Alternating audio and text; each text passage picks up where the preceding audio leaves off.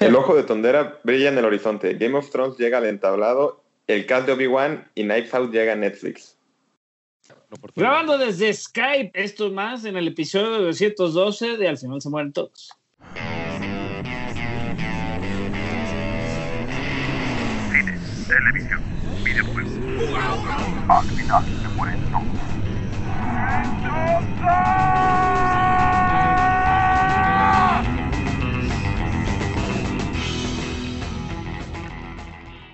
Hola, bienvenidos al final se mueren todos, episodio 212. Eh, grabando, cre- creo que esto se va a publicar el April Fools, pero nosotros somos gente seria. Nuestras noticias, nuestras noticias eran reales. Nos podríamos, digo, la semana que viene hablamos, ¿no? De las noticias más ridículas que avienten, Sí, me resumen de- porque yo creo que se viene, se viene difícil. Sí. Este, yo soy Barson, conmigo está el buen Warvin, ¿Cómo están? También una patrulla y con Chavo. sí, Chiavita. Un perro. Y los ladridos. Ajá. Sí, claro, sí, está mágico todo esto. Skype, ahora grabando desde Skype. Sí. Eh, pero bueno, algunos cambios de fecha, ya también hay box office.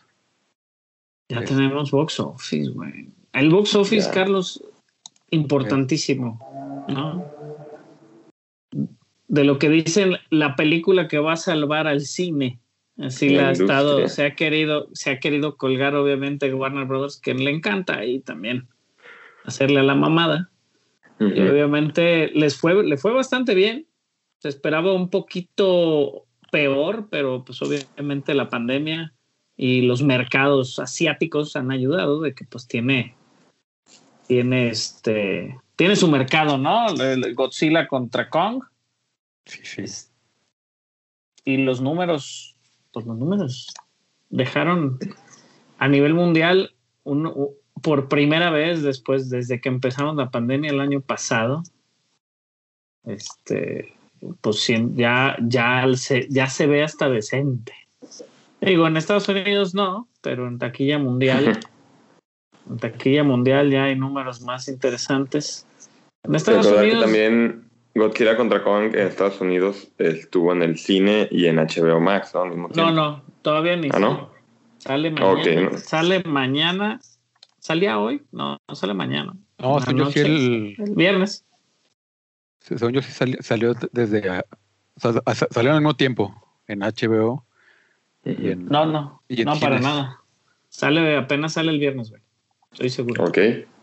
En Estados Unidos, este, de hecho, varias, la crítica abiertamente no ha aventado eh, los reviews de Godzilla contra Kong. Eh, tal cual. Este, porque están esperando pues a su salida, ¿no? Ya mañana, 30, hoy 31 de marzo, se supone que es cuando sale Godzilla contra Kong a las 12.01, o sea, salió hoy en la noche, como quien dice Ok. Este, en la madrugada. Y pues digo, de todos modos, la- no, no sé en qué punto esté en la crítica. En Nobody, la película esta de, de del actor de Better Call Saul, que en este momento se me fue su nombre, güey. Como John Wick. Me, me Bob cae muy bien. Bob, Bob Ode- Odenkirk. Odenkirk. Odenkirk, así. Bob Odenkirk, pues Nobody les dejó 6.8 milloncitos para ponerla en primer lugar de la taquilla americana. Este, Raya y The Last Dragon, que tiene algunos cines, 2.000 cines de todos modos, digo, lo que quisiéramos o no. Pues este, 28 millones lleva acumulados, 3 millones metió esta semana, la gente todavía sigue pues haciéndolo un poquito más complicado. Pero Godzilla contra Kong en su primer fin de semana metió 123 millones de dólares, nada mal. De los mercados más importantes hasta este momento es México y China. México con números similares a Australia, que es difícil porque pues, en Australia se ve bien caro. Pero aquí en México lleva 6.4 millones de dólares, que son como unos ciento y tantos millones de pesos, güey. Entonces no está nada mal para Godzilla contra Kong. Tuvimos la oportunidad de verla en IMAX. La fui a ver ayer otra vez en Macro XA. muy agradable película. Nada, no la vamos a ver en los Oscars, pues, pero está padre. Y China, Entretiene, pues, cumple. China con 69 millones, chava. 69.2 Sí. millones. Chingos. también. Sí, Sí, pues bien. es el, el- el otro mercado grande. Sí. Nada, ajá, hay mercados pequeñitos, digo, Corea del Sur por ahí 2 millones, Vietnam en algunos lugares de donde se ha estrenado, pero Godzilla contra Kong en el mercado chino, pues funcionando, 69 millones. Ya pagó la película.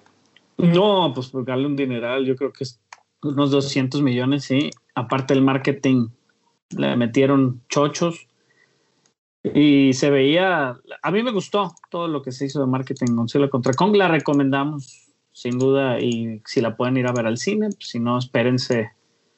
Si tienen acceso a HBO Max, ya está a partir del día de hoy en HBO Max para que la vean. La crítica, déjame ver cómo están Rotten Tomatoes, Godzilla contra Kong, porque Que por lo mismo que no había salido en Estados Unidos, las cifras no eran tan exactas. Que por ejemplo, en, aquí en México, o sea, por mucho, o sea, no, no hay nada, ni- ningún punto de comparación. Godzilla nú- número uno, este, con un acumulado de 133 millones de pesos. Esta semana 110, digo, porque se estrenó en miércoles.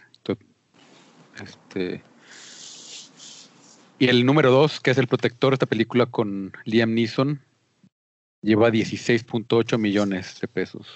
Y Cinépolis ama a Liam Neeson, ya lo habíamos dicho, y te da garantía Cinépolis en todas sus películas, Liam Neeson, ¿eh? Sí. La tiene, la tiene este, su garantía Cinépolis. Godzilla contra Kong con 197 reviews, que no está mal para lo que es Rotten Tomatoes, al ser reviews de, de crítica. 197 es un buen número, 80% fresco, ¿Mm? no está mal. 94% en la audiencia con más de 500 reviews. Está bien. Entonces, pues digo, ajá, apoya un poquito más La peli del verano. este- ajá, que sea. No, pues el inicio, el inicio del cine más bien, de regreso, chava, para el verano todavía falta. Ya se nos movió Black Widow para julio, lo habíamos comentado. Pues va, se va a poner difícil para, para algunos, en algunas fechas.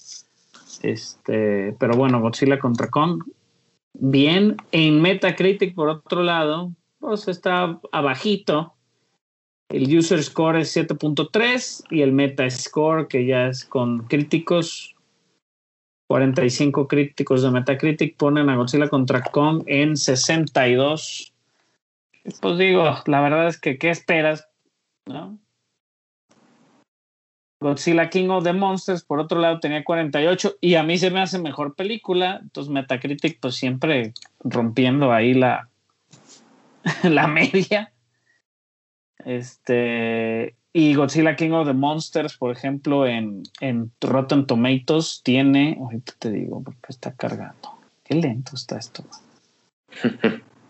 Godzilla King of the Monsters en, en Rotten Tomatoes debe de estar mejor que esta. Está 42 en Rotten Tomatoes, pero la audiencia sí la mantuvo con más de 25 mil reviews en 83%. ¿va? Entonces la crítica destruyó King of the Monsters, pero va bien Godzilla contra Kong. Entonces no entiendo, güey. No entiendo qué está pasando. Creo que a la crítica también le faltaba un blockbuster así en el cine.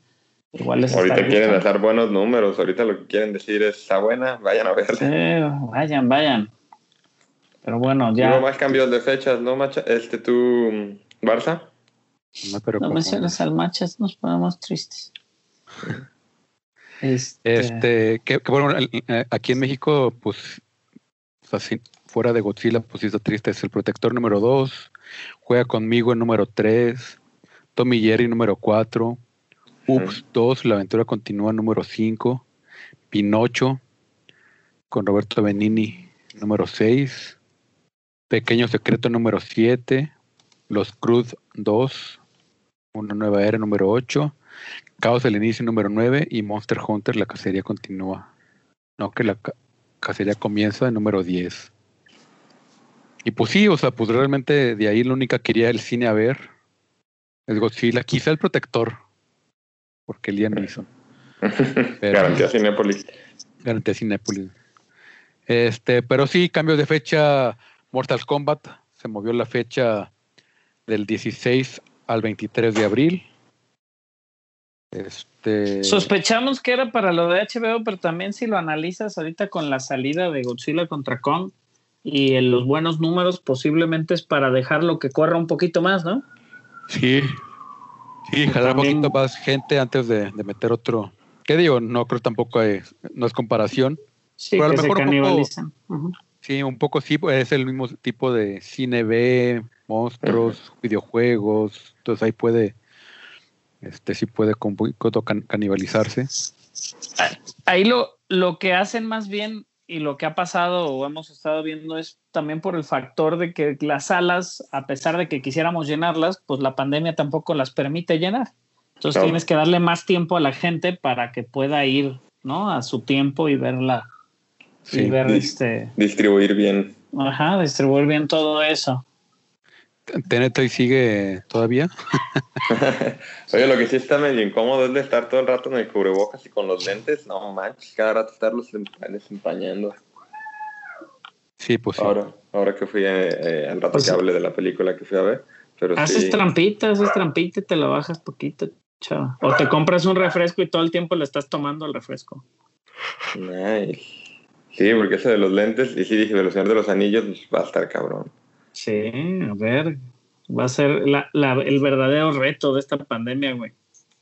Ver el Señor de los Anillos y luego con cubrebocas, etcétera, etcétera. Lo bueno es que es una por día y no las tres, Bueno, porque ahí estaríamos, ¿verdad, chava? Ahí Todo estaríamos, Dani, la neta, y extendida. Sí. Pero, eh, pero, pero bueno, la otra que cambió de fecha también es Venom, del 24 de septiembre, del 16 de septiembre al 24 de septiembre. Una semanita. Sí. La que ya no hemos escuchado nada es Morbius, no sabemos qué pedo, pero pues eventualmente sabremos algo, supongo. Eh, pero bueno, ya pasando a noticias. eh, noticias tristes que el Machas ya no está con nosotros. Ah, nada, el Machas deja, deja de Este- ser un regular para Sí, convertirse deja de ser un regular. Guest host. Sí, que, que por sí ya, ya era colaborador. O sea, siempre, nunca realmente fue parte de, al final de, de- Digo, de nunca se consideró porque él lo hacía de manera independiente todas sus redes, etcétera, etcétera. Pero pues claro que era de parte de nosotros el Machitas. sigue este, siéndolo. Lo, y es todavía, pues lo vamos a extrañar. Y aparte de eso, pues tiene, tiene como 25 mil podcasts diferentes. Este, tiene su podcast de Harry Potter, tiene este, su proyecto de las pizzas, este, tiene, a- a- ahorita se la vive en, en Clubhouse, siempre me salen notificaciones de... El Machas está en, en este salón platicando de no sé qué con, con fulanito y sutanito. Machas No, está acá. y, y quiénes somos nosotros para contarles, pero pues siempre nos metemos una hora antes y platicamos y luego nos quedamos platicando de otra cosa al final y pues a veces Machas ya le picaba irse a su otra a otra actividad y pues digamos parte de pero bueno ya hay que brincar a las noticias Pero y bueno. hablando de Godzilla contra Kong Carlitos Le va el bien. señor el, es este señor Sí. Wingard güey arruinó uno de los personajes por más que lo hayamos visto en el trailer güey por ahí subió fotos este De de, uno de los personajes ajá de juguetes y y arruinó uno de los de, pues no de las sorpresas. Para cierta gente yo creo que sí era sorpresa pero subió fotos. Pero está contento Adam Wingard porque pues y está contento Warner Brothers con los números de Wingard ¿no? Sí, ahorita anda en auge y muestra eso. Es no solo hace un par de semanas este ya, ya se había anunciado que, que iba a ser el director de la secuela de Face Off contra Cara. Este, que quiere de regreso a los actores originales a John Travolta y a Nicolas Cage. ¿Por qué no? Nicolas Cage ya sabemos que a todos. Nicolas Cage no va a decir que no. Y Travolta ya se cambió la cara como dos, tres veces. De tanto Botox que se echa ahorita, güey.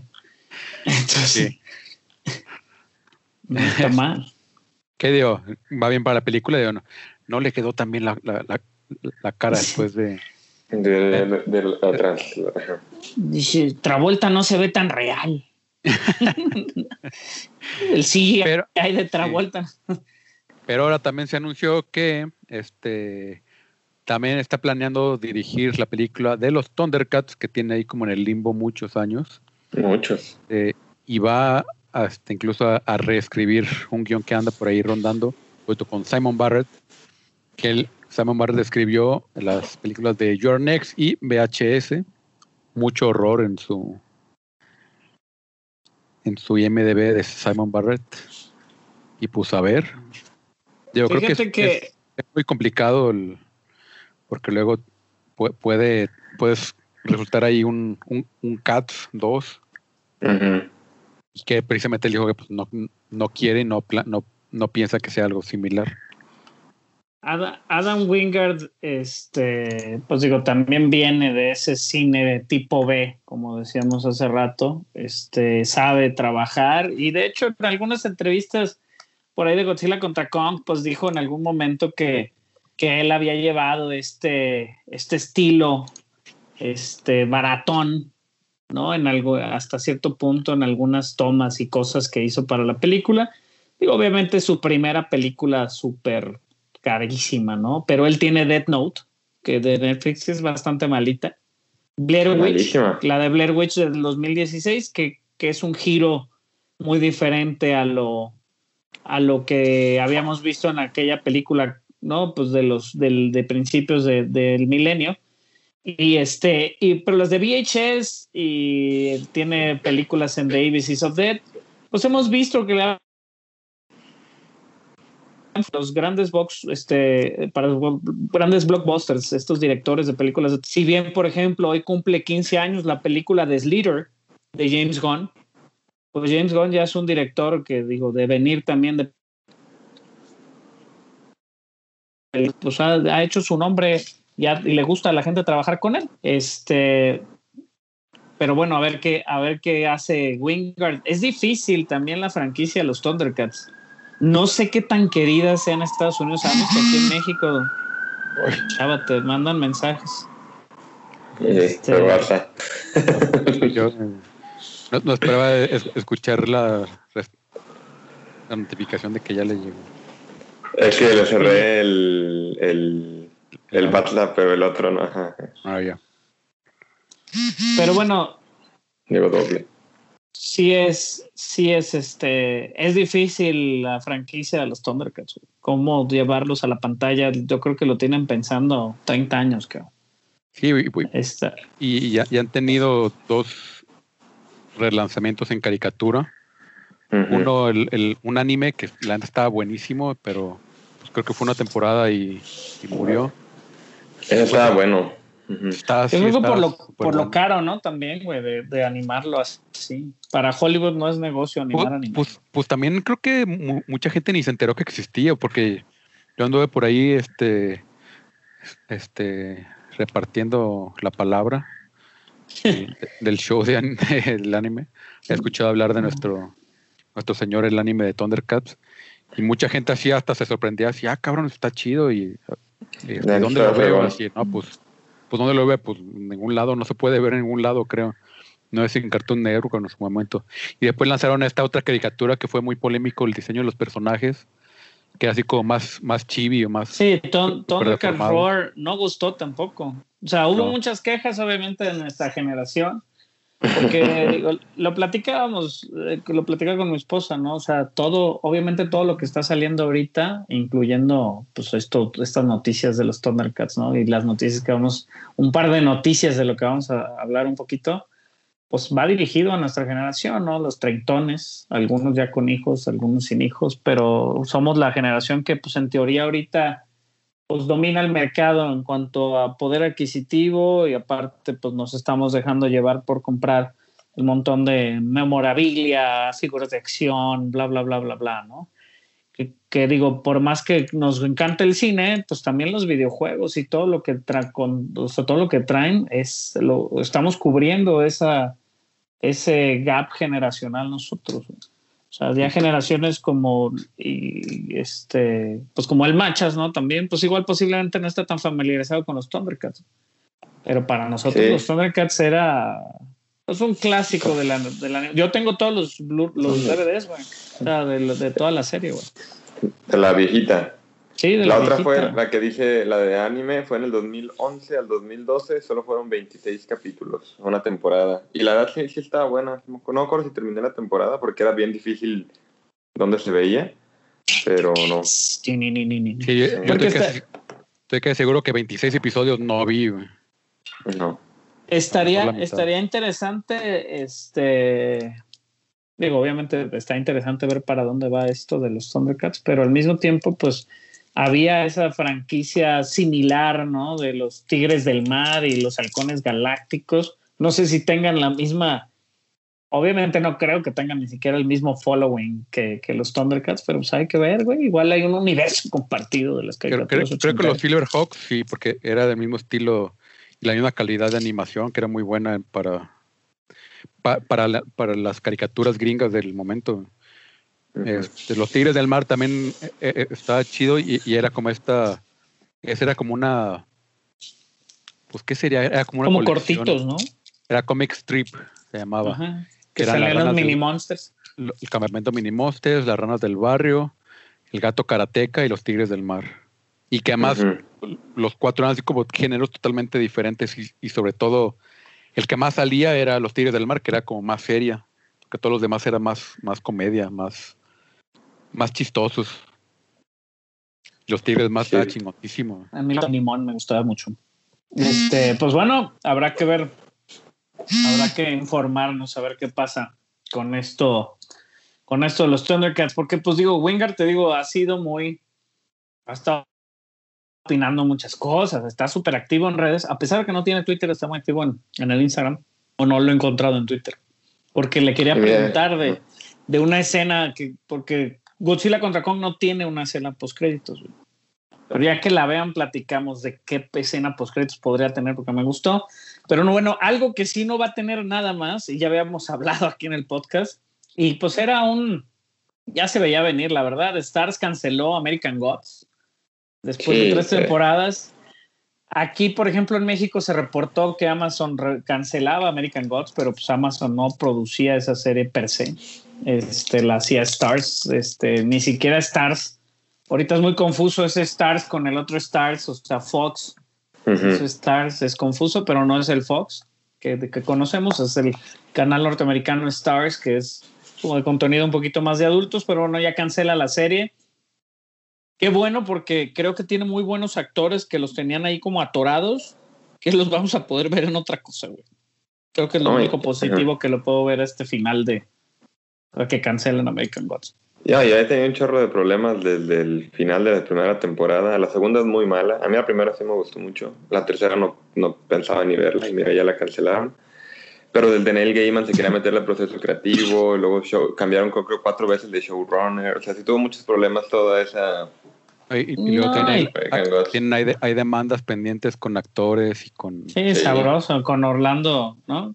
Sí. Pues lo que lo habíamos platicado hace unos dos, tres mesecitos, yo creo que se habló de esto y bueno, pues ya le Igual- dan igual la hay- guillotina.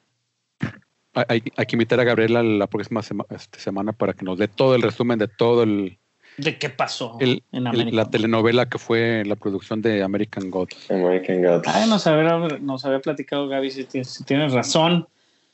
Bueno, más noticias, chava. Eh, Esta en un Eh, Donald. Faison, Donald Fans- Faison de Scrubs ha sido casteado para interpretar al profesor Newtonium en la serie de las chicas superpoderosas, que es el papá, es el que las crea, pues. Sí. Con Está, está, bueno, no, no sé, la Me cae, noticia, me cae súper bien ese vato. sí, la neta sí. S- Salía en Scrubs. Este. Y pues digo, es- está interesante porque también además lo pinta como un personaje ya está medio. Pues, pues como que medio quiso. Como que me- medio se alienó de, de las chicas sobrepoderosas un poco, pues también la adolescencia y bla, bla, bla. Entonces, como que como que quiere recuperar el su, su vínculo con sus hijas. Ajá, igual se separó, se separó de ellas, ¿no? Lo que pasa a veces en la adolescencia. Sí. Y bueno, sabemos de que live action nos lo habían explicado. Digo, va para el CW, güey. Entonces, digo, ¿qué podemos esperar más que gente bonita, sin duda, güey? Este, va por ahí este, la, la actriz de La actriz de, que era Quake, lo habíamos dicho, Chloe Bennett, va a ser Bombón. Eh, otra actriz de los descendientes, Doug Cameron, que tiene la cara muy bonita, este, va a ser Burbuja. Y otra de las actrices, Jana Perrault, ella creo que es lo que menos hemos visto de ella, eh, la confirman como Bellota. Y el profesor Otonio, este, pues va, va a estar, ¿no? Sabemos si Saltadilla va a tener sus villanos, güey, quién sabe cómo lo vayan a manejar, aparte por ser live action. Pero bueno, como dice Carlos, sabemos que, que va a ser este ya cuando son adolescentes, ¿no? Y es de la escritora, este, el Diablo Cody hizo el piloto, güey. Ok, ella escribió Que Juno. la de Juno, ajá, la de Juno. Ganó el Oscar Heather- por Juno. Ajá. con Heather Regner este, y Maggie Kylie, que es la, una de las directoras de Riverdale, y Ka- Katie King, otra serie que no nos llega aquí, este, va, va a dirigir este piloto. La producción es de Greg Berlanti, que pues, es todo una personalidad. Este, y bueno, varios productores interesantes, como pues Diablo Cody también, Heather Regner como productores ejecutivos, etcétera, etcétera. Y bueno, azúcar, flores y muchos colores.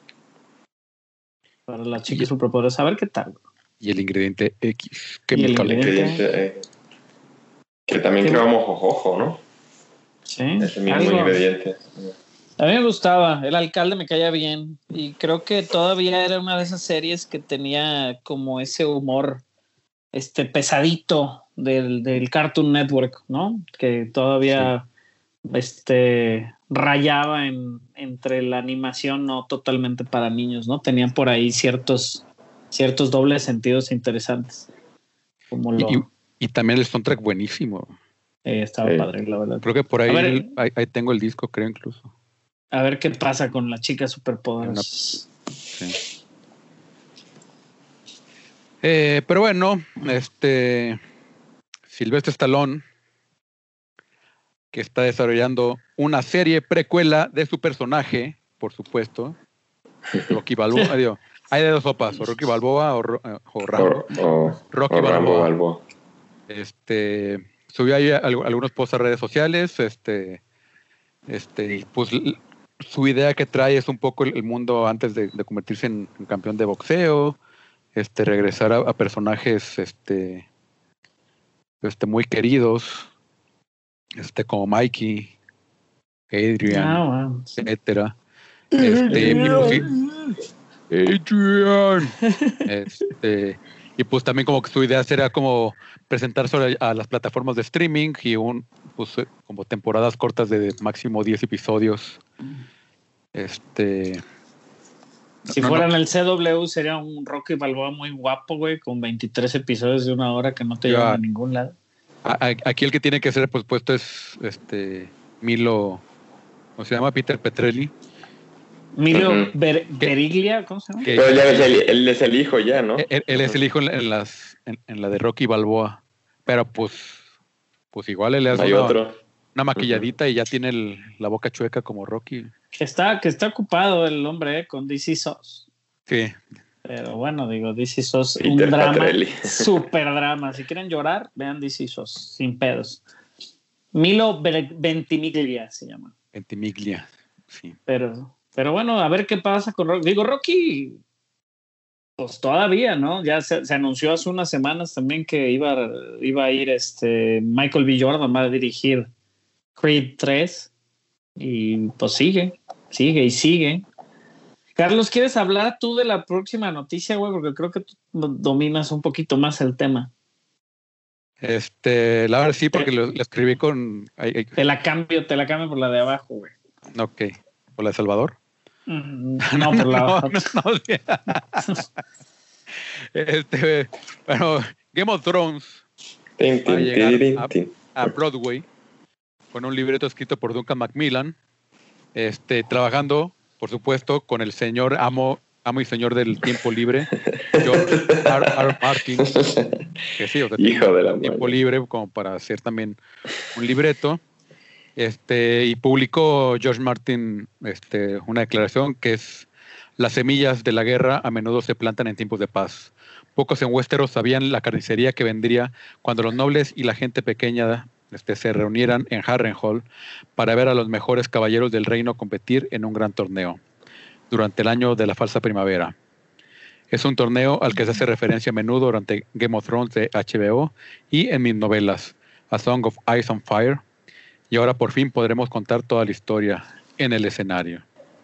O sea, va a ser la historia del torneo, güey, ¿no? De Sí, que- cuando gana Raegar y le da El la. Caballero de la Rosa. Sí, Sí. ese- Y, y le da en lugar a su... ¿Ya era su esposa o era su prometida? eh, era su esposa. Era su esposa, ¿no? Le, le- le da una rosa a, a Lisa Stark. Este, y, y eventualmente se arma el cagadero. Que dicen que se la llevó y la violó. Y no es cierto, se casaron enamorados. Porque, porque Robert, un. porque el- Robert el Baratheon- drama. Robert Baratheon no supo, supo aceptar que Lisa lo le Lo cambió. Pero el otro Raegar estaba casado y tenía hijos. Tenía dos Sí, o pues. tres hijos, sí. Pero pues era un Targaryen. Era un Targaryen. Tar- Targaryen están locos. Y entonces ahí ellos crearon a, a- Pues sí, es la historia de los papás de Jon Snow, técnicamente. ¿Qué podrían esperar ustedes de este pedo, güey? Pues digo, pues es este pues, Es un drama no- de época, a fin de cuentas, ¿no? Digo, Sí, es un drama de época, o sea, pues también no había dragones ya en esas épocas. No, ya no. Este entonces digo, y tampoco magia, pues tampoco se manejaba tanto. Digo, está bien, hay un poco al, a lo mejor puede meter al, a, la, a la bruja este que que le dice su futuro a Cersei, Ujú. Ujú. que le dice que, que iba a, a ver a sus hijos morir.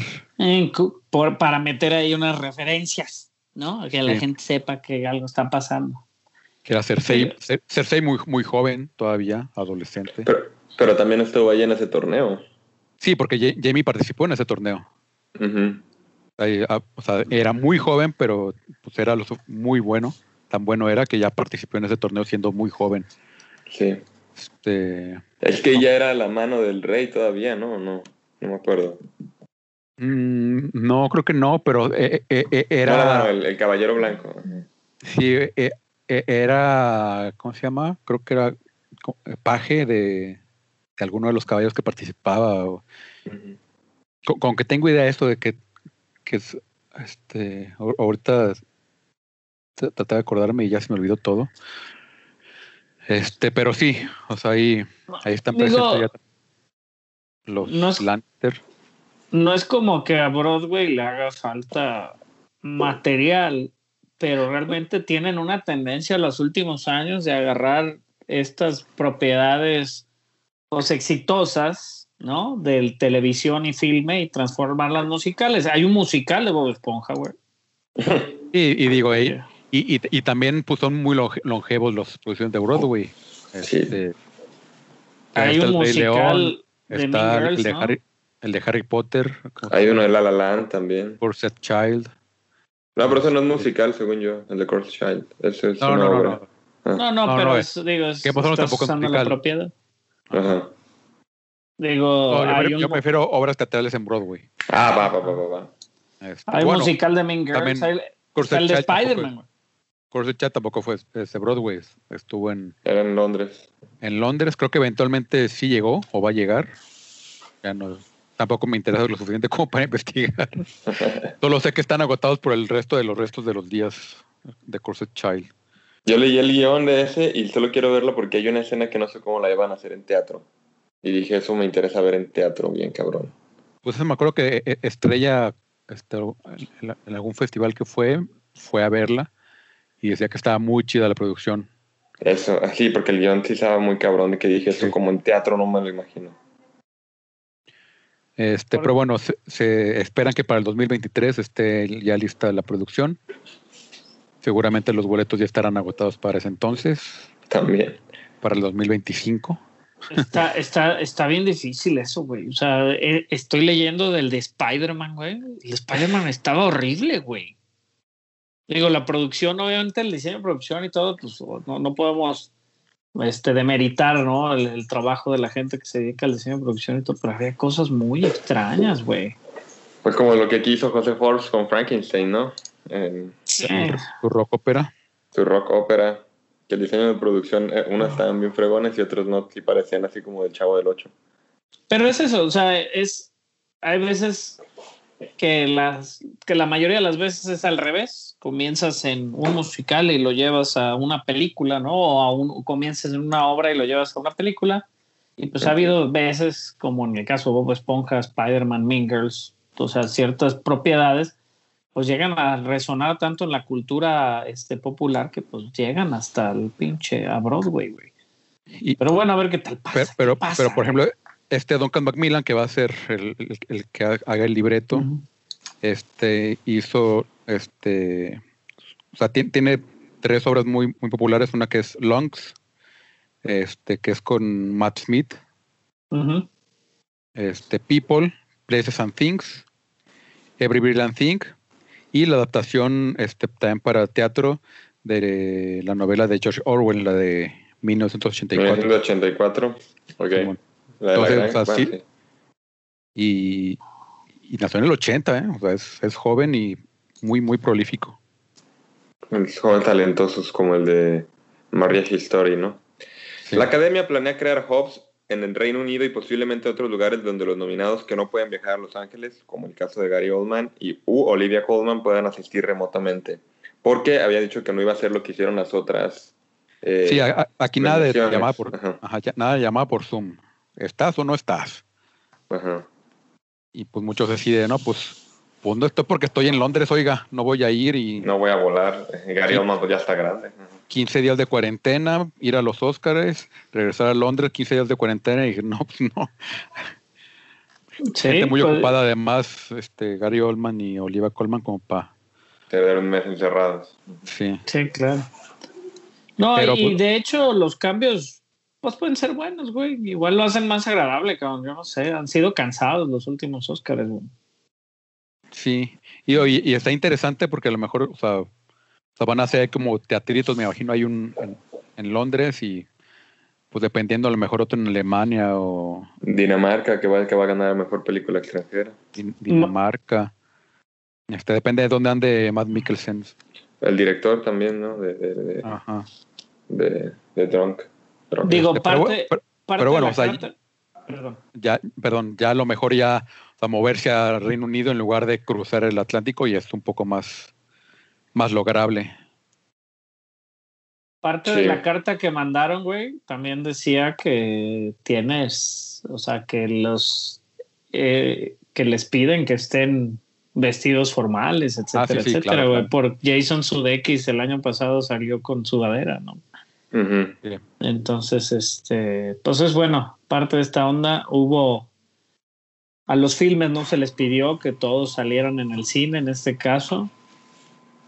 Este, hubo los cambios de, de edición de sonido y de mixing de sonido, que siempre para nosotros era como explicarlo un poquito antes, pues bueno, ya lo juntaron. Fue muy triste. Ajá, y bueno, hubo este todo lo, no lo, lo de filmes internacionales también fueron un poquito más flexibles con todo eso para ser nominados. Y pues Chava y yo estábamos platicando el otro día de esto. Chava acaba de ver una buena película, vamos a platicar al ratito de ella. Están nominados al Oscar dos de sus protagonistas. Y es eso, como que creemos que, que pues es lo que hay. Fue un año muy O sea, triste eh, para el cine. Se entiende, pero sí. Yo ya vi casi todas de los Oscars, me falta una, y sí de todas están muy, muy buenas. No, no sé, no me quejo de eso. Igual y también fue porque no las vi en el cine, pero sí siento que no están al nivel de las otras entregas de los Oscars.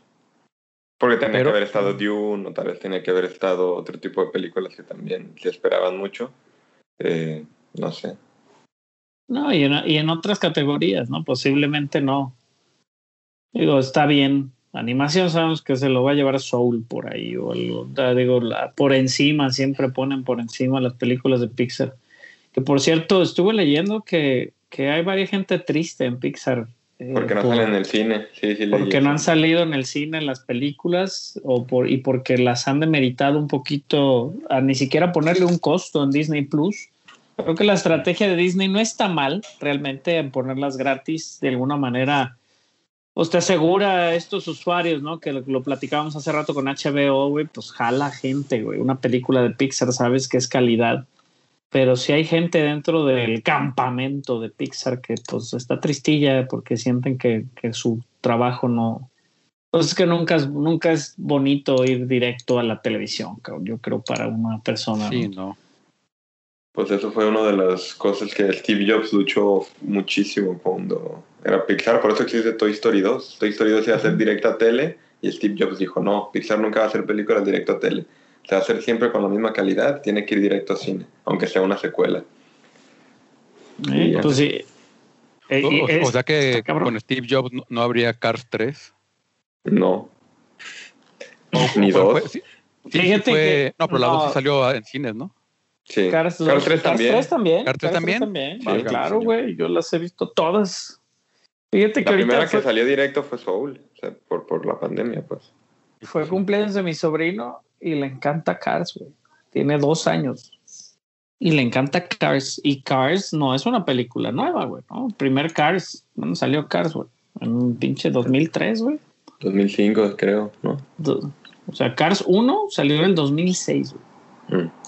Y aún así, pues sigue siendo las propiedades, obviamente por vender carritos, etcétera, etcétera. O sea, Cars tuvo primero una, una zona en Disney, güey, que películas que le han dejado más lana, como Toy Story, por ejemplo. No más lana o más, o, o más aclamadas. ¿no? Sí. Entonces, pues habrá que ver qué pedo con esto. Pero bueno, entre otras noticias, Russell Crowe ha sido confirmado para la filmación de Thor Love and Thunder por Kai- de Taika Waititi. A pesar de que el director quería que fuera una sorpresa, surgieron, sí, pues algunas, no, no necesariamente, digo, ya que se filtraron las fotos del, del set, pues ya subió por ahí Russell una foto con Chris Hemsworth y su esposa. Este, se especula que es como un glorified cameo, la verdad. No creo que sea un personaje como Hércules o alguien, o, o Zeus, tal cual, que es- especulan que podría ser. Este, porque también si no- di- dicen que Matt Damon ta- también, también regresa, ¿no? A su, a su Sí. papel. y también este, el de Jurassic Park, ¿cómo se llama? Sam Neill. Sam Neill también regresa a tomar el papel. Hay otro gran, gran actriz que pues no se las quiero arruinar, que sale también, va a salir como, como Ella en esa representación de, de Asgard teatral, de todo lo que ha pasado en los últimos años, de, o sea, como este, esta obra de lo que ha pasado, que lo, lo vimos, ¿no? De, de- en, en Thor este, Ragnarok Ragnarok. pues es algo como a la par, como para ponerte al día y lo hace bien Taika, lo hace divertido. Y pues también digo, hablando de otra producción, pues Disney, Disney anunció también el cast completo de la serie de Obi-Wan Kenobi. Por ahí, digo, el, el gran ausente Sam Best como Jar Jar Binks. No creo que todo el mundo lo extrañe, pero este, pues digo, Ahmed Best le dijo que, dijo que le encantaría estar en la, en la serie, pero bueno, el cast oficial de Obi-Wan Kenobi incluye obviamente al señor, este excelente señor Ewan McGregor, que yo no sabía que era novio de esta, de la que te gusta, chava. Como digo, todos te gustan, chava, pero Ramona Flowers. sí, de la mismísima Ramona Flowers. María este, Elizabeth Winslet. Sí, sí, sí, María ya habíamos dicho. Ajá. Sí, yo Sí, hasta hoy como recapacité porque estaba viendo fotos. Hayden Christensen regresa en su personaje clave y su único personaje que ha tenido trascendente, pero... Pero regresa digo, como, como Darth como Vader o Anakin, como Anakin. como Anakin y posiblemente como Vader en algún punto. Este, las grandes, los grandes sorpresas y agradables, Joel Edgerton y Bonnie Peace, pues regresan como el tío Ben y la tía Maru, ¿es Maru? Sí, ¿verdad? Entonces, pues interesante ahí la adición de un posible Luke Skywalker joven. Este, Que, que también va a ser este Mar- Mark Hamill rejuvenecido. quién sabe, a ver quién sabe. No creo que salgan. No, pero no, bueno, no, pues no, quién sabe no. a dónde lo lleve. Sabemos que es una miniserie. Sabemos que no, No va para no va más. más posiblemente. Pero bueno, excelentes adiciones. Kuman Nanjari, que ha estado en todo y últimamente sale por ahí. Sun Kang, que es este, este actor de Fast and the Furious. O'Shea Jackson Jr. o Ice Cube chiquito. Este, Benny Safdie, Simón Kessel, y me interesa mucho Rupert Friend, Rupert Friend, que es buen actor. Por ahí lo había, yo lo ubico por Homeland. Y Indira Barma, Indira Barma, si la recuerdan de su participación con en Game of Thrones, y Moses Ingram. Moses Ingram acaba de salir este en esta en, la serie Ay, güey, ¿dónde sale? Se me fue el pedo. En la de Queen's Gambit. Ella es la, la amiga de la actriz principal. Esta actriz de color, Moses Ingram. Pero bueno, va a ser. La ponen a Moses Ingram como de las principales ahí de la serie. No sabemos qué personaje podría tomar. La especulación está volando. Sabemos algunos personajes que podrían ser, ¿no? ¿Quién podría ser de los personajes? Este, pero pues bueno, hay muchos años entre una historia y otra que nos tiene que contar ahí la serie de Obi-Wan Kenobi, que pues yo sí la espero con ansias. Sí, pues sí, todo, todo lo que ahorita es Star Wars, como The Bad Batch, ¿no? Esa no, no está apuntada. Va a tardar, va a tardar. Obi-Wan Kenobi sale el próximo año, obviamente. Mucho de lo de Star Wars entró en producción posterior a la pandemia, posterior a esta segunda temporada de The Mandalorian, entonces viene este, para el próximo año, pero bueno, están trabajando con esta excelente tecnología de, este, de sus pantallas loquísimas y todo, entonces pues sabemos que, que, a pesar de tener algunas locaciones, Obi-Wan Kenobi pues va a ser grabada ahí en esas pantallas. Y hablando de Star Wars, eh, Ryan Johnson llegó a un acuerdo con Netflix uh, para las secuelas de Knife Out por alrededor de 450 millones de dólares, según se informa desde Deadline. Eh, Daniel Craig regresa como el inspector Beniot eh, y este en junio empieza la producción y supuestamente van a ser otros dos casos. El único personaje que se repite es el de Daniel, este Daniel Craig, no va a salir Ana, de Armas, pero también el, este, este trato de 450 millones de dólares es el trato más grande que se ha hecho en plataforma de streaming, a lo que según eso leí por dos películas. Está, está cabrón. En su momento se hablaba, y hablábamos de Godzilla contra Kong, Netflix había ofrecido como 200 millones, Legendary les pidió más, después ya se metió en el drama Warner Brothers y dijo, no, ni madres, la voy a sacar yo, es mía también. Entonces Warner Brothers les, les cortó las alas a, a, Legendary pero pues es un dineral, para dos películas de, digo, ¿cuánto puede costar Knives Out? No, y, me recuerdo que Night House era, era, poco presupuesto. Creo que eran 40 cuando me Ajá. Pero pues por la exclusiva y directo a... Triste porque esperamos que salga en cine, pues, pero si no, sale en directo a Netflix. Las dos dirigidas y escritas por Ryan Johnson, a lo que dice.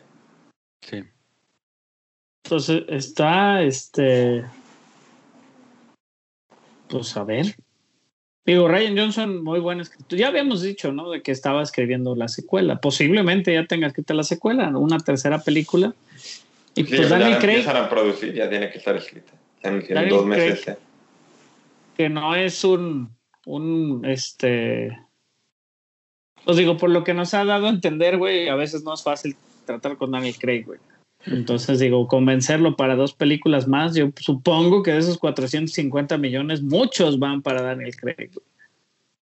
Sí, pero yo creo que también pues, le ha de gustarle también como ser parte de algo totalmente diferente.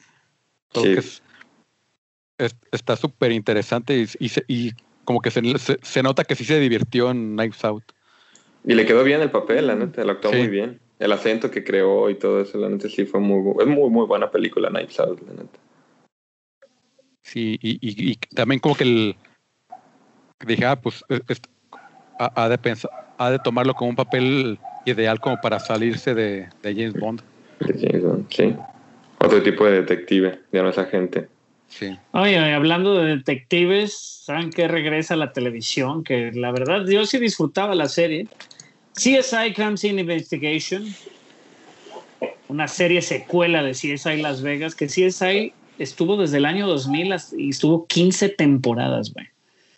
William Peterson va a regresar con su papel de Gil Grissom, que era ese personaje principal, muy querido por los fans, y Georgia Fox, Georgia Fox, eh, por si no ubican quién es, es Sarah Seidel, que es esta que hablaba chistosito, siempre buena, buena como alumna de Grissom. Y pues poco a poco sí es ahí se fue haciendo como cualquier serie, lo que le pasa a cualquier serie de televisión y este pues fue perdiendo sus personajes, ¿no? Este sus personajes ¿cómo se llama? Eh, principales. Entonces, pues digo, CSI perdió también el, apoyo de los fans. Tuvo varios espinos, CSI Las Vegas, CSI Miami, CSI New York con Gary Sinise, ¿no? Este, pero bueno, CSI, este, pues una serie importante. Va a regresar, habían dicho que regresaba como una serie limitada, y en este caso no. O sea, va a ser una serie completita en, el, en CBS. Este, pero pues está interesante, regresan varios personajes como de Wallace Langham, que es David Hodge, es uno de los laboratoristas. Y bueno, van a tener nuevos personajes, todo, pues, todo lo nuevo, ¿no? Este, me imagino que en algún momento van a hablar de todo el de todo lo, lo que ha ayudado, ¿no? Muchísima gente de repente decía que podía o sabía cómo cómo librar un asesinato, de haber visto CSI, güey, cómo limpiar una escena del crimen y la chingada. Fue todo un fenómeno. CSI llevó muchísima gente también este, a estudiar crimin este, criminología, bla, bla, bla. Güey. O sea, la verdad fue un fenómeno la televisión. CSI Miami estuvo desde el 2002 al 2012. CSI New York desde el 2004 al 2013. Y CSI Cyber, que salía Patricia Arquette, desde 2014 al 2016, güey. Entonces digo, fue una serie para CBS, güey, fue una serie que les dejó muchísimo. La pedíamos nosotros por aquí, por AXN, ¿no? La ponía. Sí. Y creo que en su momento. sí, todavía debe de andar rondando. Este productor ejecutivo va a ser el, el de Elementary Born Notice, se llama Jason Tracy. Y el showrunner va a ser uno de los que ha estado dirigiendo episodios de Stranger Things y Westworld, que se llama Uta Briesnewitz y va a ser este productor del piloto y de los primeros episodios. Está interesante ver qué pueden hacer. La verdad es que, digo, a mí el personaje que él hizo me gustaba mucho. Y luego, por primero era así como el crimen del día. Y después de varias temporadas empezaron a darle como varias capitas a los personajes. Por ahí hubo una película también, güey este, sí, en el 2015, como para cerrar la serie, y se llama CSI Immortal, güey. Entonces, Immortality, CSI Immortality. Immortality. Se trata de que culpan. Grissom ya no trabajaba, ya él vivía prácticamente en una granja eventualmente. Ted Danson, que es, tomó el personaje como de del laboratorista principal o del investigador principal, Ted Donson, también lo hemos visto en Good Place y en varias series. Este, también ese, ese, puesto también lo tuvo Morpheus, ¿no? Sí, también lo tuvo en algún momento este, Morpheus, también lo tuvo en algún momento este, Mark, Mark Helgenberg, que es esta Catherine Willows, la, una de las investigadoras este, eh, pelirroja, ¿no? Este, de estos personajes de televisión que si los ves, no sé si en algún momento, Carlos, hayan llegado como al punto de decir, ya me cansé si es ahí, porque pues obviamente repites tanto el personaje que, que ya no lo quieres hacer, ¿no? Y, que hayan pensado que tenían más oportunidad de otras cosas y pues con el paso de los años no los hemos vuelto a ver en nada. Y pues no les queda de otra más que revolver a sus viejas glorias. Así lo veo yo. Posiblemente no sea así, pero bueno, así lo veo yo. Acá la, la historia de si es Immortal es de que este, la, el Grissom tenía como, siempre se coqueteaba con una señora que era como una madame ahí de un, este, pues de algo medio ilegal ahí en Las Vegas, de la prostitución, ¿no? que se llamaba Lady Heather. Y Lady Heather, pues la, la culpan de un de una explosión en un casino, güey, y se empieza a meter ahí como... Entonces Grissom vuelve, güey, para, para ayudar a desinculpar a Lady Heather. No sé en qué termine. No sabía ni que existía hasta hace rato me puse a investigar. Y está bien interesante. Y sabes que al parecer AXN en México la cagó y puso el episodio 2, era un par, eran dos partes, eran finales de dos partes, y puso la, la parte 2 antes de la 1, puso la parte 2 dos veces en vez de poner la 1 y la 2. Entonces, este, pues qué triste, qué triste para la gente que sí era bien fan. Este, pero bueno, 15 años decías, ay, güey, pues sí justifica el regreso de la serie. Sí. A ver qué Entonces- tal. La, la última que, que había quedado era la de Cyber, ¿va? Que fue 2016.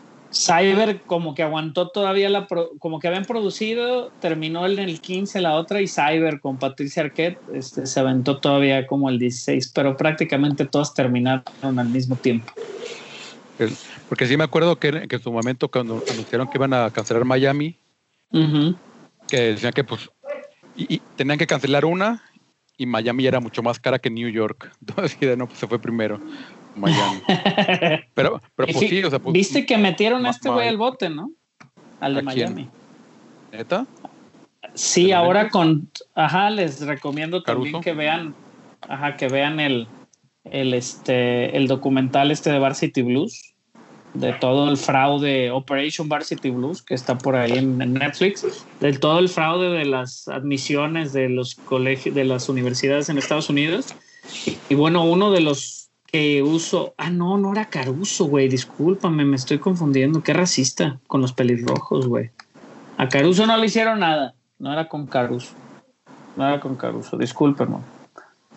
Lo confundí. Pero bueno, Caruso siempre interesante su personaje de, de Horatio.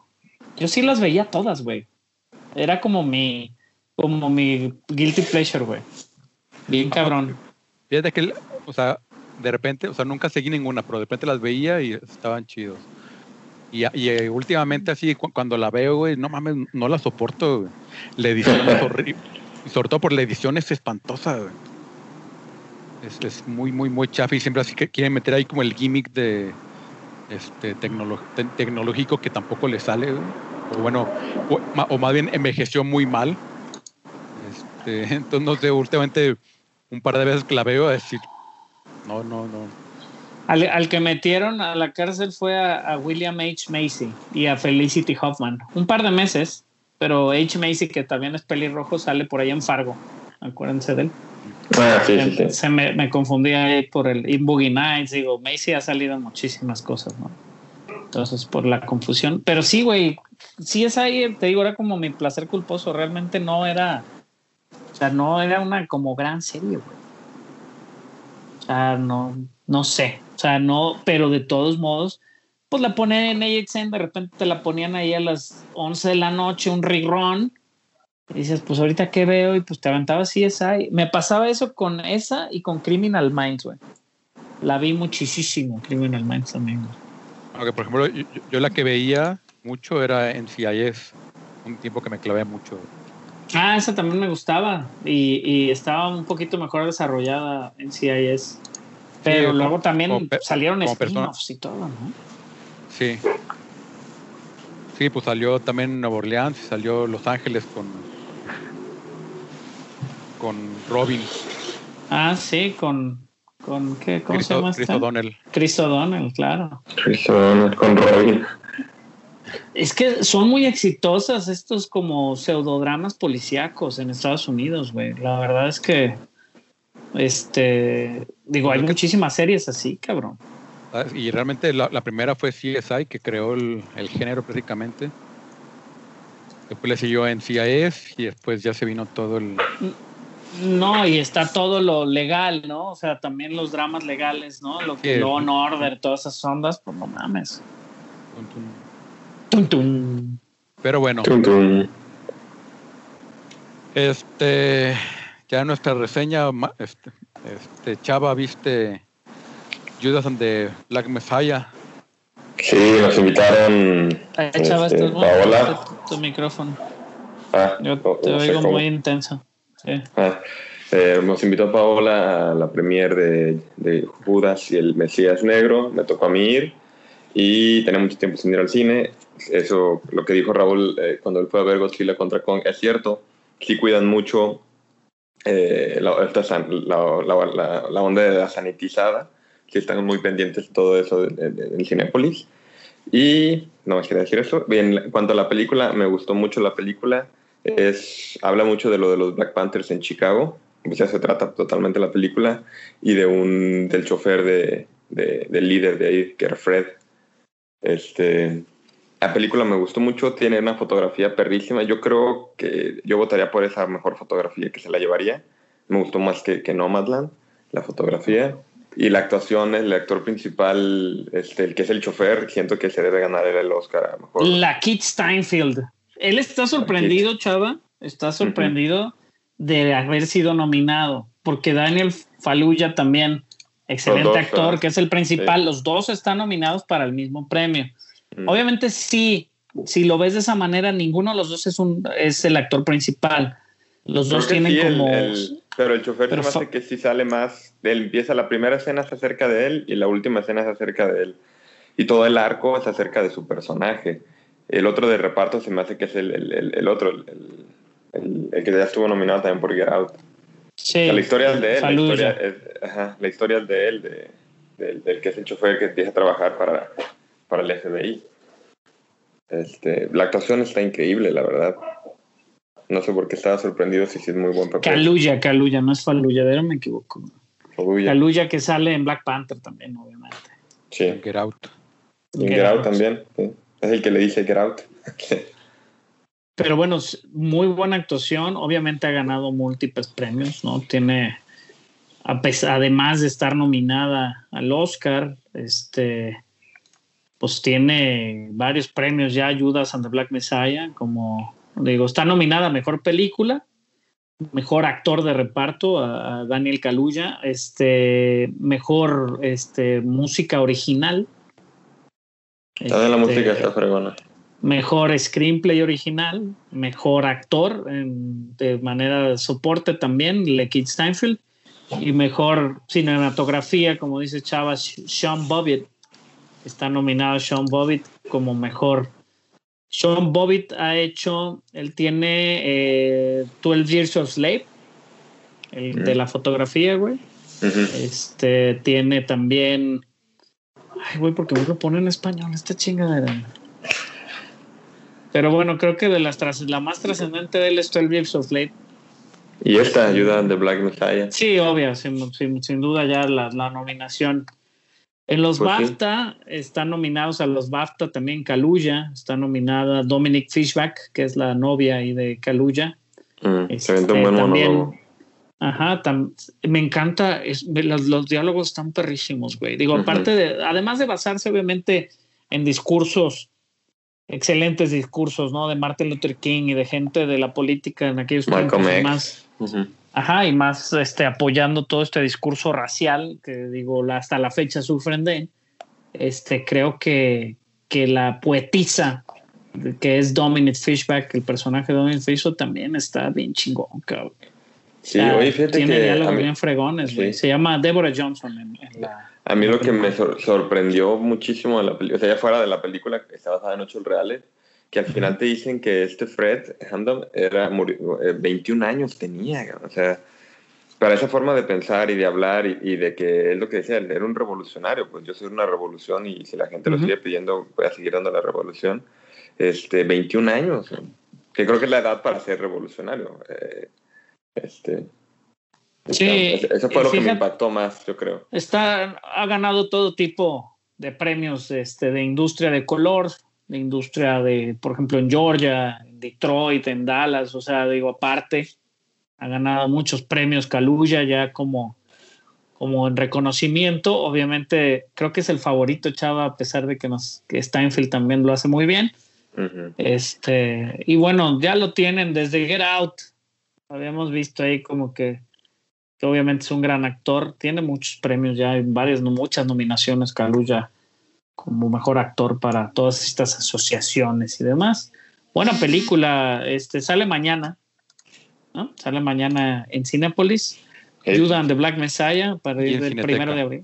Y en la Y en la Cineteca, también importante que está en la Cineteca. Muchas gracias a Paola por la invitación y pues esperamos que nos siga invitando ver películas Y buenas. es, es Warner, ¿no? Sí, La trae Warner. Sí, es Sí, Warner, de Warner. La, la distribución la tiene, sí, Warner, pero, pero sí, este, no sé quién la produce, déjame ver. y el comercial de No, no es Cinépolis. trascendente, eh, no es el, trascendente. el co- el comercial de Cinépolis también me gustó mucho, el que de que las historias, de que ya nada nos sorprende. Ese, la neta, me puso la piel chinita. Está cine. padre. Me gustó Sí. mucho. Véanlo, no, el nuevo está, está muy interesante. Este, está muy interesante ese comercial. La verdad vale la pena regresar al cine, digo, con todo el cuidado y lo que quieras. Creo que sí. Este, vale la pena regresar al cine. Me gustó. Ayer yo llevé a mis hijos a la Macro XC, aquí de la plaza cercana. Este, éramos nomás nosotros en la sala y otras dos personas en una macro, que es pues, una sala muy grande. Digo, fue a una hora así como que sabíamos que no iba a haber tanta gente, etcétera, etcétera. Y la verdad es que sin duda la limpieza de Cinépolis les ha costado muchísimo trabajo. Las cafeterías pues no están surtidas. Cuando me tocó ir también mi, mi regreso triunfal a ver Godzilla contra Kong hace unas semanas, que me tocó verla antes, no había pretzels porque pues no le surten, no había varios ingredientes para las crepas, porque pues para qué lo tienen ahí si igual la gente no está comprando, no está yendo y pues se echa a perder, ¿no? Entonces digo, Sí. todavía no estamos al 100, pero pues, poco a poquito, este, poco a poquito ahí con, Con sus cuidados y con con los cuidados, sí, todo. para regresar, para regresar al cine, sí lo recomendamos, regresar al cine. Buena película, Godzilla contra Kong y Judas de Black Messiah, que, que, que pues va a estar nominado y posiblemente salga ahí uno de los ganadores al Oscar. Sí. Recomendada. Y vale la pena verla también porque pues, es un, un hecho histórico que, que te explica del punto de vista de cómo los satanizaban a los Black Panthers, que decían que eran malos. Y cuando en realidad, pues no, ellos nomás querían pues, su derecho. Cómo la policía pues, a- a- abusaba de su poder, como siempre lo ha hecho, y cómo intentaban unirse. Todas las minorías querían unirse en contra de los policías. Entonces, la verdad es muy, muy buena película y un muy buen hecho histórico que vale la pena pues, tener ese conocimiento de eso. Y está narrado de una muy buena forma. Sí, ¿y qué, qué más, qué más tenemos de, de reviews? Nada, ¿verdad? Pues los trailers, Trailer salió la nueva película de Guy Ritchie con Jason Stath- Statham.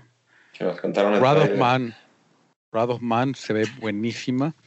se- en el trailer se ve muy poco estilo Guy Ritchie. Total, sí, no se le ve el estilo Red Richie, pero sí me interesó. Sí. Yo, yo soy fan de Guy Ritchie, súper fan, cabrón. Y Sí, de claro. Statham ni se diga, güey. Entonces, pues no mames, no mames. Y además pues, e- es- está bueno el cast también. sí, Eh, Scott Eastwood, Post Malone, que realmente Post Malone pues nos podría valer más madre. Pero Josh Hartnett, Jeffrey Donovan, que lo ha hecho muy bien. Las Alonso, que es este. Pues mi, mi mujer y yo, Las Alonso, le decimos que es como un Jamie Foxx, región 4, güey. Es igualito, hace, güey, hasta tiene ciertos manerismos que los tiene Jamie Foxx, está muy cabrón. Es un excelente actor, este actor de The Voice. Holt Sí. McCallany, que es súper actor, también me encanta lo que hace en, en Mindhunter. Este, entonces tiene muy buen cast, cabrón. Y el cast femenino también no se queda atrás. Pero a ver, a ver qué tal. Siempre Richie hace cosas bien chingonas. sí. Y si no, pues hace Aladdin y también estaba buena, güey. Este, estrena. y- incluso el, el- el Rey Arturo también es mala, Ah. pero es entretenida. La secuencia es- con la que abre el Rey Arturo está perricísima. Y estrena ya, ¿eh? ¿Cuándo sale aquí en México, güey? Porque en Europa sale ya el 4 de marzo, güey. No, pues ya salió entonces. 4 de abril. Ah, 4 de abril, perdón. No, me marca 4 de marzo del 2021 que ya estrenó en Europa. Ah, ya Ah, estrenó. A lo mejor en un festival o qué. No sé, déjame, estoy investigando aquí. ¿Cuándo saldrá Wrath of Man? De Guy Ritchie. Ay, Dios santo. Pero bueno, entre. Se ve buena, Wrath of Man. Entre otros trailers que tenemos también esta semana. The Bad Batch. Este. Serie animada muy esperada. Es, en base, los llegamos a ver a ese equipo en la temporada final de The Clone Wars. Obviamente ya ahora reciben ellos su propia serie. Este, con varios, integrando un poquito más el universo de Star Wars, sin duda. Este, ya confirmada la fecha, obviamente, para May the 4th. El May, the 4th, este, el del 4 de mayo, una fecha excelente. Creo que ni planeada hubiera quedado mejor. Digo que obviamente está planeada. Este, y este Bad Batch, pues animada, eh, creada por Dave Filoni, el señor, amo y señor de Star Wars, que realmente lo ha estado haciendo muy bien. Y pues sale, ¿no? Para, para ahora va a estar, este, ordenaron la serie hace poco, realmente la confirmaron apenas en julio del año pasado y bueno, ya vamos a tener episodios para ahora mayo y es basada en la fuerza de Clone Force 99 y pues son estos 99. clones también que pues eran como los que quedaron como experimentales, quedaron hasta algunos, ¿no? Está pues, Uno medio este, robot. Ajá. Wrecker, este Tech, el que mueve la, la tecnología, Crosshair, que es el sniper, Hunter, que es así como el Rambo literal, güey, y Echo. Y pues bueno, también se les une el Capitán Rex, y obviamente tenían ahí a este a Fives, ¿no? Que es el se les une en algún momento la- durante la temporada uno de los clones experimentaron, no no era Fives, pero uno de los clones con los que no, creo que sí, no me acuerdo si era Fives, pero se les une uno de ellos los que experimentaron muchísimo muchísimo con él. Este lo, capturaron en algún momento en las guerras clónicas y lo usaron, este, los, los robots lo usan para tener ventaja sobre las estrategias de los clones y después pues lo rescata el Capitán Rex y, y a este Anakin y Obi-Wan rescatan a, este a este clon y entonces se les une. Obviamente estamos hablando de que pues va a salir también es Grand Moff Tarkin, Sa Guerrera, este Migna, Migna Wen, que salió en el Mandalorian como Fennec Shand. Entonces digo, están esas conexiones con el universo más grande de Star Wars y pues digo, lo estamos, lo estamos, estamos sí esperando de Bad Batch. Vean por ahí el trailer. Y, Este, y un capítulo de 70 minutos, ¿no? el primer ser. capítulo, sí, el primer capítulo de Bad Batch, este, confirmado, va a ser un capítulo largo, como un capítulo doble, por así decirlo. Este, ahorita te digo también cuántos capítulos van a ser, porque ya está confirmado cuántos van a ser. Este, déjame ver, déjame ver. Que por, que por cierto, el Wrath of Man, ah, todavía no está en, este, en, este- en Estados Unidos, está en el 7 de mayo. Pero lo mejor es el título en España, que se llama Despierta la Furia. Oh. ¿Y cuándo va a salir Despierta la Furia, Carlos? Entonces. Sie- 7 de mayo, al parecer, al menos en Estados Unidos, y generalmente por aquí no, no hay tanta variación en cuanto a Estados Unidos. Muy bien, pues digo, de, de Bad Batch no tengo confirmación cuántos episodios son. Ahorita voy a, estoy picando a todo a ver qué encuentro. Pero bueno, va a ser un episodio semanal como el que estamos acostumbrados a recibir. Este, y a ver qué, a ver de este. El lote malo se va a llamar La remesa mala en España. Por ahí el Machas hizo el lote malote. Era como una buena forma de jugar con las palabras. Pero bueno, el lote malo va a salir el 4 de mayo en este en Disney Plus. Le han puesto algo así como el, el lote cheche o algo así. Y, y otra cosa que afectó la pandemia, pero bueno, nos va a beneficiar a cierto punto. eh, Sony vendió la película animada de los creadores de la franquicia de Lego Movie y de Spider-Man Into the Spider-Verse, Philip Lord y este Chris Miller produjeron esta película llamada The Miller, The Mitchells versus The Machines. Salió el trailer, se la vendieron a Netflix. Iba a salir el año pasado, en el cine, este año iba a salir en cine, pero la vendieron a Netflix. Este, y bueno, se sigue esperando obviamente de Philip Lord y Miller esta secuela del Spider-Verse que saldría para finales del próximo año. Pero bueno, ya tenemos una fecha de salida de, de, de, de Mitchells contra The Machines. Llegará a Netflix este 30 de abril. Se ve muy interesante con voces de Maya Rudolph, este, Olivia Colman, Eric Andre, este, Danny McBride. Entonces, Fred Armstein, que siempre ha trabajado, Alex Hirsch, que es el creador de Gravity Falls, Conan O'Brien, John Legend, digo, tiene, obviamente, son voces adicionales, pero pues oye, se ve interesante ver el trailer, se ve muy divertido, va a salir el 30 de abril en Netflix, está The Mitchells, y en español se llama Conectados Modo Familia. Madre de Dios. ¿En España o Este, aquí? En España, yo creo, güey. Creo que mi IMDB es de España, güey. No sé por qué, pero bueno, Conectados Modo Familia de Mitchells, la película de Sony, pues que estaba destinada al cine, güey. Quién sabe cuánto habrá pagado este, Netflix para hacernos creer que es de ellos, pero es de los grandes Lord y Miller, que se han hecho su nombre ¿eh? en la animación, Sí. sin duda.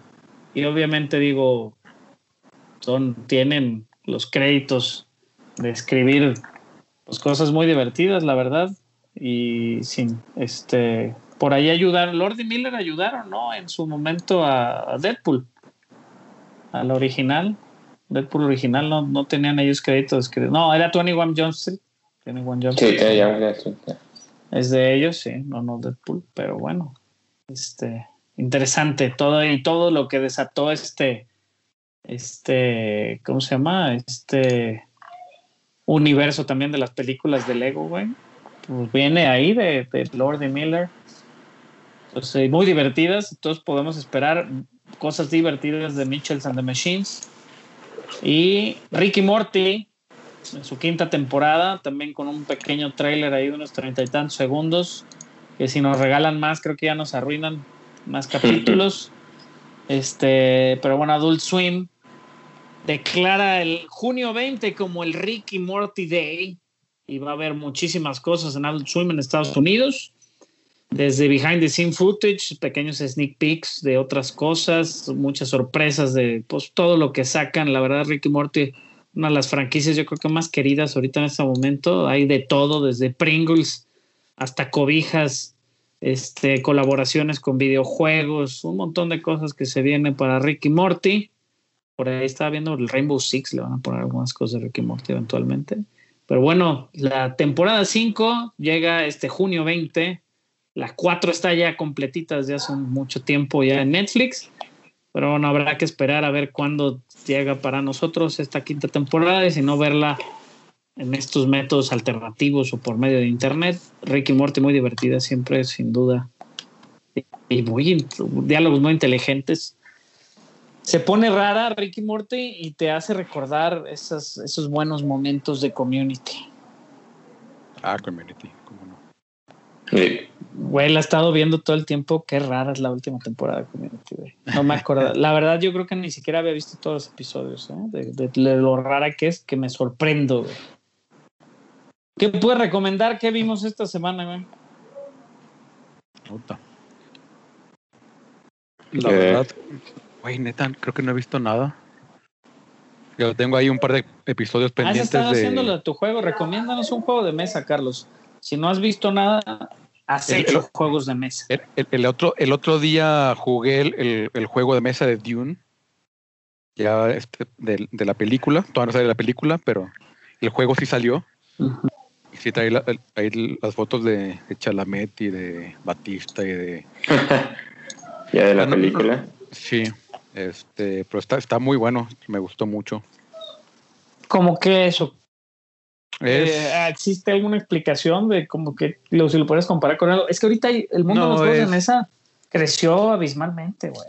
Sí, y, y, o sea, y ya, ya han seguido este, sacando mecánicas nuevas y este, por ejemplo, es, este es un poco de, de recursos y de un poco también de guerra. Com- compites contra las otras facciones este, por controlar recursos y por tener ahí este pues está interesante, la neta sí. Este, le- lo juego una, una sola vez. Está, está muy bueno. Pero creo que está agotado porque lo traté de buscar en Amazon y no, no lo encontré. Y sí, ahorita estoy haciendo mi propio juego de mesa, a ver qué tal. A ver qué tal, a ver qué tal. Pero sí, yo les sigo recomendando lo que siempre les recomiendo, Attack on Titan, este, For All Mankind, eh, ¿qué otro estoy viendo? Falcon and the Winter Soldier. No he Eh, podido Muy recomendado, muy recomendado ese segundo episodio. La verdad es que, digo, si pudiéramos recomendar alguna otra recomendación, Chava, igual podemos hablar de Falcon de manera un poquito más con spoilers. Este, no Eh, sé si no, lo han visto y si esta no lo han visto. semana Ajá. Que esperan para verlo. Esta semana no tuve muchas cosas que ver. Vi, vi la de Black Messiah. Ah, vi la mujer que cantaba. Mames, tenía un chorro sin ver esa película, me volvió a dejar en shock. Creo que es la segunda película de Denis Villeneuve, fue por la que estuvo nominado al Oscar. Eh, la grabó en, en, en, en Canadá y, y en, no, con, en, en cualquier otro país. Peliculón, peliculón, no, no, no, no, no. Drama, drama, drama, hardcore. Y me volví a dejar en shock como la primera vez que la vi. Eh, Incendy se llama en inglés y la mujer que cantaba, que es más que es el título perfecto para esa película. Ahí sí la, le atinaron el título en español. Esa estamos, la recomiendo, es así. Si les gusta un buen drama, tiene una escena de una balacera en un camión, perrísimo. Ojalá. Y pues del Denis Villeneuve. De ahí después creo que se hizo Enemy y después hizo Prisoners. Entonces, Interesante lo que hace Villeneuve siempre, güey, la verdad. Y visualmente muy atractivo con lo que trabaja, güey. Eso Sí. también lo hace. Creo que también ya parte de lo que nos va a llevar al cine eventual, ¿no? Digo, te- estamos hablando ya de una época donde está muy loco todo lo que se está produciendo, ¿no? Y estamos viendo tantas cosas. Creo que va a ser esa estética, este, todo lo visual y todo lo, lo que lo haga diferente va a ser lo que nos va a empezar a llevar, yo creo que al cine. Propiedades como, ¿no? Como Blade Runner, eh, lo que estamos viendo ahorita con Godzilla, que realmente digo, traen una propuesta, queramos o no, fuera de que sea una película de un pinche chango dándose en la madre con una lagartija gigante, güey. Trae una propuesta visual muy interesante en esa última, en ese tercer acto, todo lo gráfico, ¿no? Lo que viene con Avatar, que posiblemente, pues aunque no me encante a mí Avatar per se, creo que Avatar también puede ser y dar ese, ese, pues esa lo, o sea, ese momento loco para el cine que fue la primera película de Avatar, pues se podría repetir con esta secuela, güey, o con las secuelas posteriores para, para decir y caer en lo que sí dijo Ben Affleck hace unos meses, decir, oye, pues, pues eh, ya lo único que vamos a ir a ver al cine van a ser estos grandes blockbusters, estas grandes producciones.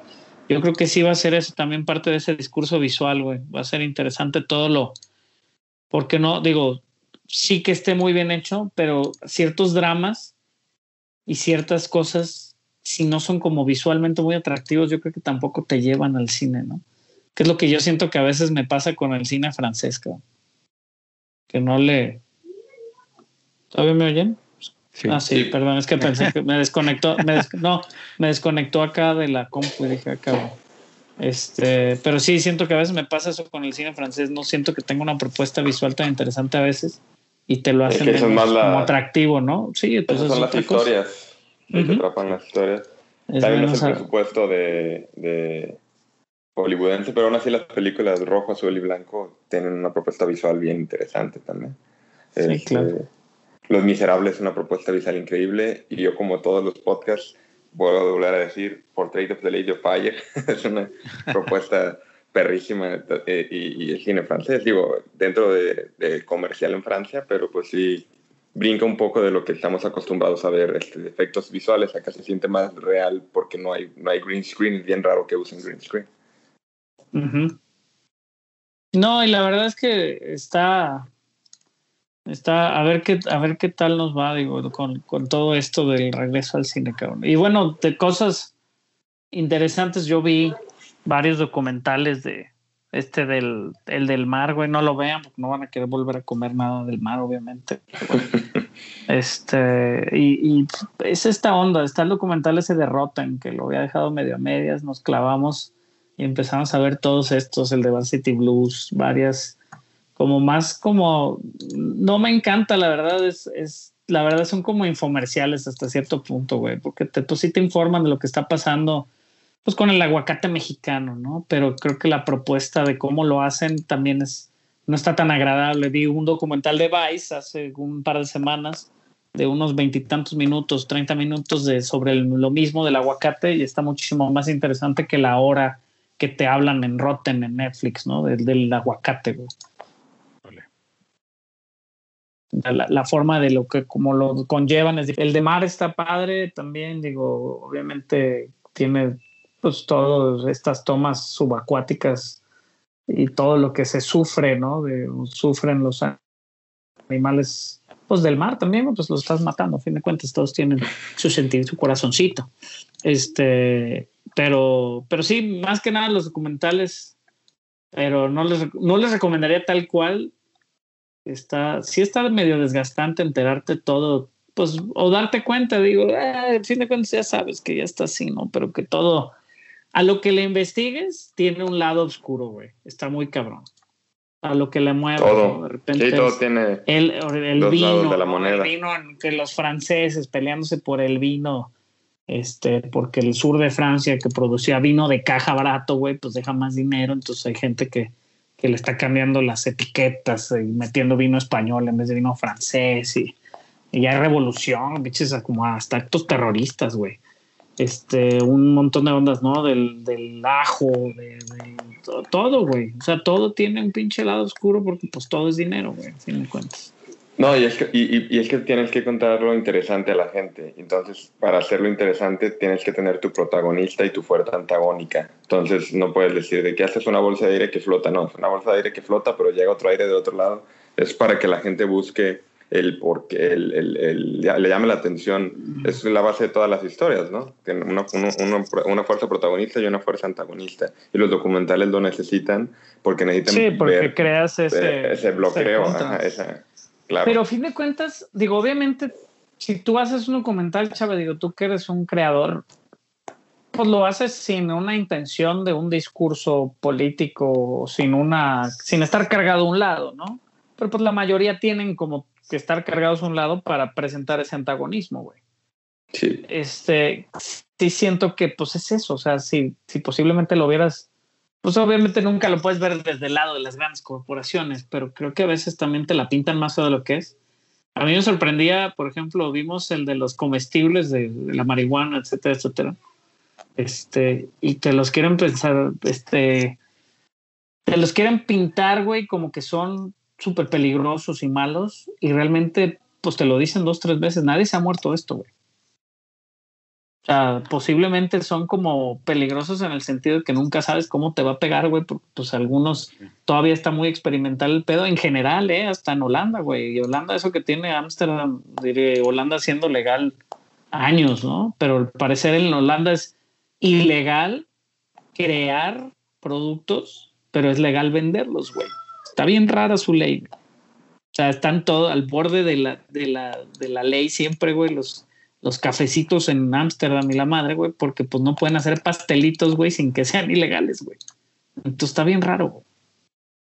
Pero véanlo, eso está interesante los, los comestibles, pero a fin de cuentas como que te informan raro y luego ya no te informan bien. Lo interesante de la semana, ¿tú sí viste Falcon y el Winter Soldier, Carlos? No. Para no hablar.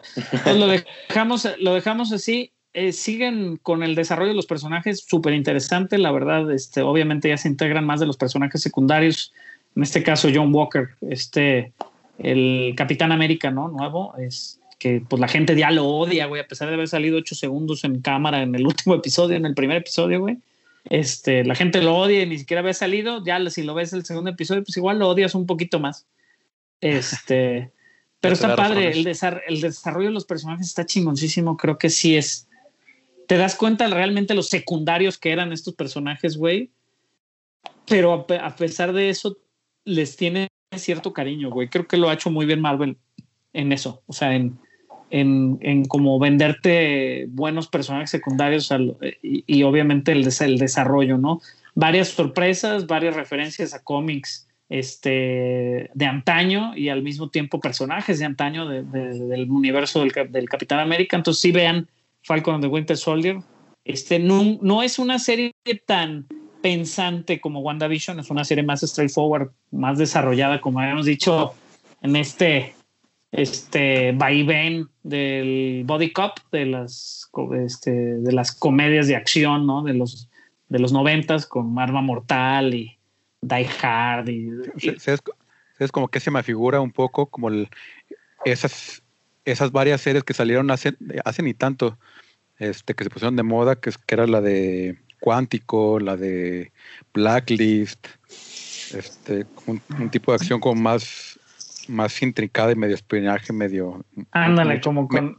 mezcla de muchas cosas. Porque no, no es en- acción, pero tiene acción, no es de espionaje, pero tiene espionaje, y es como muy, muy balanceada.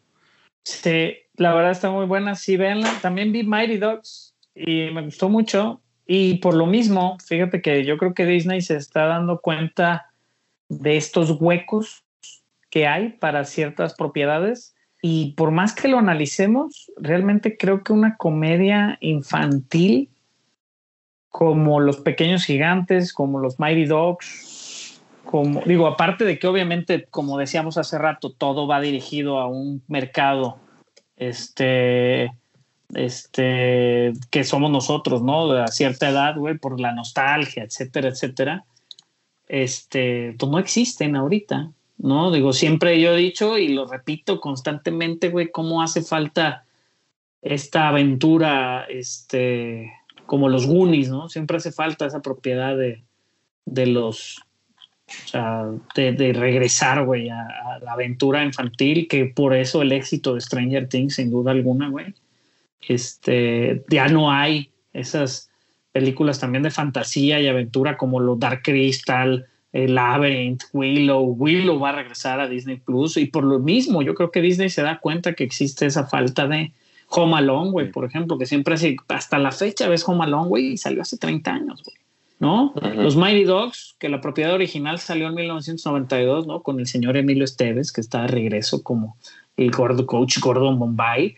Pero pues no tienes ni será del? Sandlot. Ajá, se ve igual. Se parece, fíjate que se parece muchísimo a su papá, cabrón. Está bien cabrón.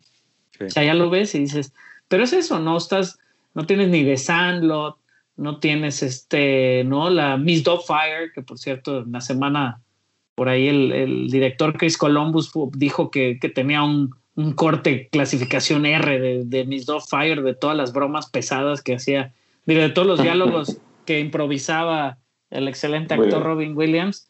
Este, pero es eso, faltan esas aventuras y por eso nos gusta tanto, o gusta tanto a, a- a la, pues a los niños no tan niños, Stranger Things, ¿no? A esos como twins que les dicen que ni son ni teens, pero no son este, niños.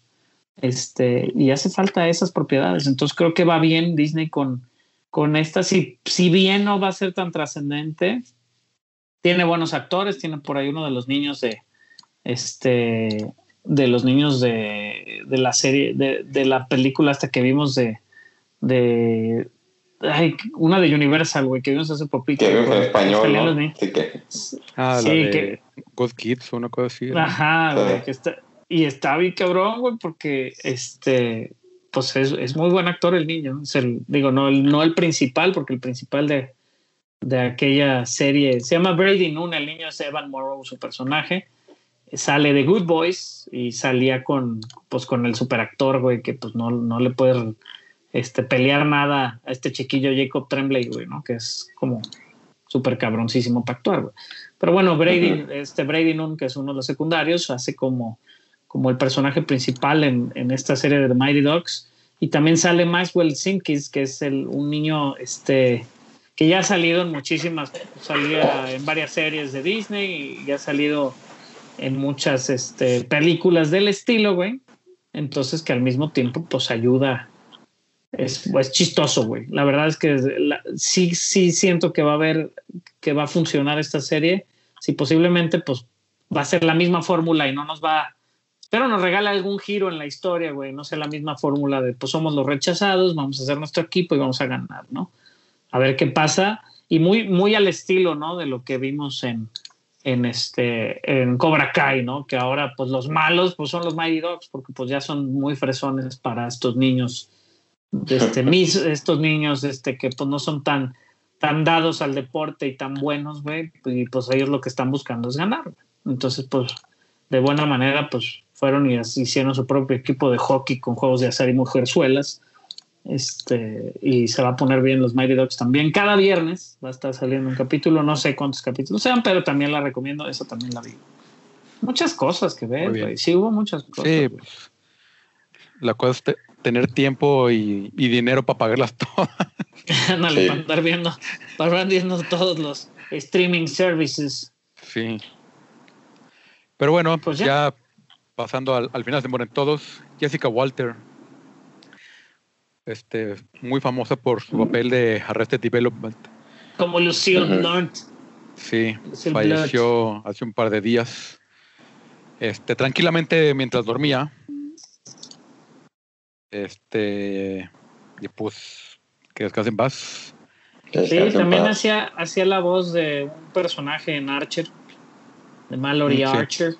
que Es como la- uno de los de los jefes ahí de pues del personaje principal y digo, es parte de, te comparten apellido y demás, son un antagonista, triantagonista le dicen por ahí. La verdad nunca he visto Archer, siempre muy recomendada es la serie animada. Este, pero sí, es Jessica Walters que pues muchos años, ¿no? Actuando, güey, desde siempre, güey ves un montón de fotos y películas que realmente yo la conozco, obviamente por Arrested Development, ¿no? Pero sí. Sí. En paz descanse, Jessica Walter. Paz descanse. Y pues nos despedimos. Sí, ya se la saben. Al final se mueren todos.com. Ahí están todos los links y todos los, todo lo de todo. Este, todos los episodios. Este, pues bueno, pues yo soy arroba Barson, el Warvin. Warvin01, por ahí me, me pueden encontrar. Este, tra- trataré de ser más activo en mis redes, como todos los meses y días, prometo. eh, y Chiavita. Arroba chiavita. Eh, En todas mis redes con doble T. Muy bien, y pues gracias por escucharnos y nos escuchamos la próxima semana. Chao. Pásala bien. Gracias, Ah. bye.